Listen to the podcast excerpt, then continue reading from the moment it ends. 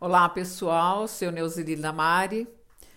É, hoje nós vamos abordar sobre uma temática que é sobre as pessoas com dor. Todos os dias nós atendemos pessoas que vêm com a mesma questão: por que, que eu tenho tanta dor? Por que, que o meu corpo dói tanto? Por que é tão difícil de tratar essa dor? Porque os medicamentos não fazem efeitos para mim. Se trata de uma população representativa a nível mundial, porque essas pessoas em comum têm um defeito genético no tecido conjuntivo.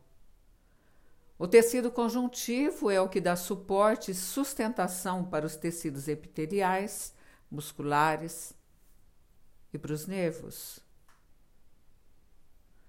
Esses tecidos refletem efeitos principalmente na questão da dor. Essa dor que é ocasional e recorrente e tem um processamento muito diferente do que as outras pessoas. Ela é ocasional porque ela vem do nada, Parece que não tem endereço, não tem justificativa, não tem lógica. Ela surge do nada e do nada ela desaparece. Ela pode levar dias, ela pode levar muitos dias, mas ela vai embora.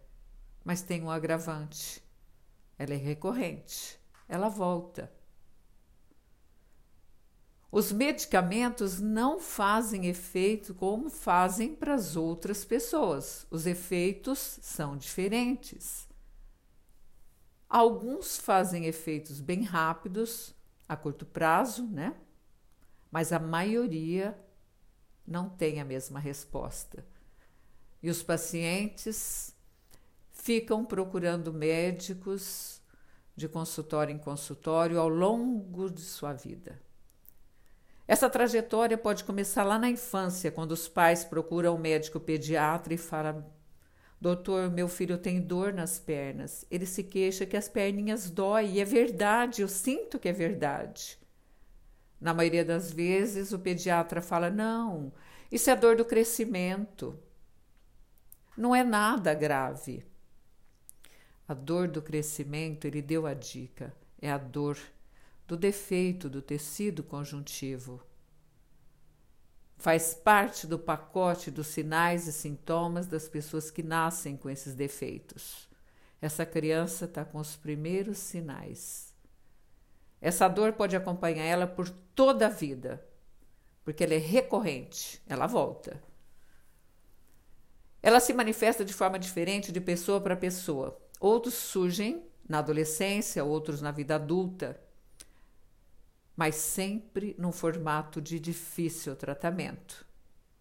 E essas pessoas ficam estigmatizadas porque elas são doloridas, elas reclamam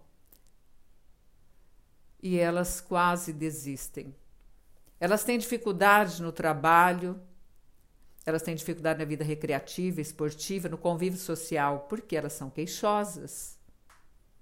E elas são queixosas e tem endereço. Então, essas pessoas de fato sofrem muito. A dor é verdadeira. Há o preconceito desde a escola entre os pais, os professores e principalmente a família. Em geral, a mãe acredita, porque ela fica mais próxima da criança e ela vê a verdadeira lógica disso. Nós trabalhamos com isso há aproximadamente 34 anos, com essas pessoas especiais, com esse grupo especial. Eu levei aproximadamente 15 anos para acreditar que essa dor era verdadeira.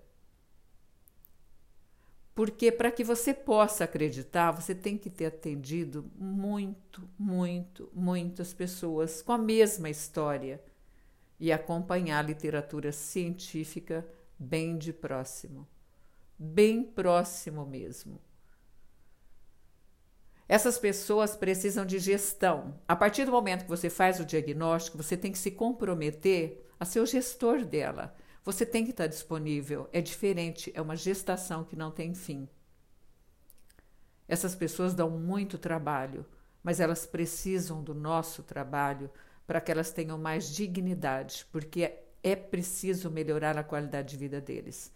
É preciso fazer o diagnóstico precoce de que eles têm um defeito genético que leva à frouxidão dos tecidos. As articulações, de forma localizada ou generalizada, se tornam mais frágeis, mais instáveis, com mais mobilidade, com maior mobilidade, que levam aos traumas, os traumas cumulativos que começam na infância e que evoluem para osteoartrose, os desgastes das articulações, as tendinites, tendinovites, a dor na coluna, a dor incapacitante na coluna, no pescoço, na coluna cervical, na coluna lombo-sacral, lá embaixo, a dor nos joelhos, a dor nas pernas. Então, essas pessoas sofrem porque têm uma lesão que nasceu com a sua vida e que vai acompanhar ao longo dos ciclos da sua vida. Essas pessoas precisam ser conduzidas de forma diferente pelos profissionais. E não, não dá para trabalhar com um pacote engessado de protocolos e receita de bolo, porque a cada dia é um novo dia. Os dias são diferentes. Um dia, um dia eles estão bem e outros eles estão mais sintomáticos. E eles têm a aparência de serem pessoas saudáveis, porque a dor é subjetiva, é diferente de qualquer outra manifestação. Por exemplo, se você tem um edema, um inchaço num local, você mostra para o profissional e ele vê. Ele vê pela inspeção, ele faz a palpação, tudo tem nexo. Mas para um paciente que tem dor, tudo é invisível. E aí começa o grande problema ele tem um sintoma que é invisível. Então, essas pessoas padecem na vida profissional, na vida ocupacional, né, nas atividades que ele faz, na vida esportiva, ao longo da vida, em tudo, né, norteia tudo.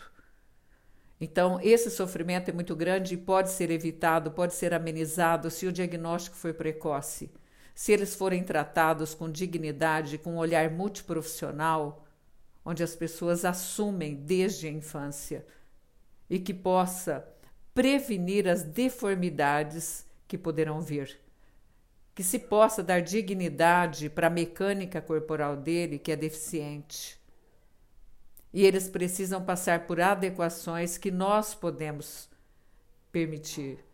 Tecnicamente é possível conduzir a vida deles de uma forma diferente, eles de fato têm dor, de fato têm deformidade, mas têm tratamento para as manifestações. A causa e o tratamento não têm solução.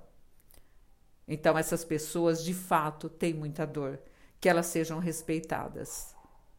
Se vocês quiserem saber um pouco mais sobre isso, consulte o nosso site clinicalamare.com.br.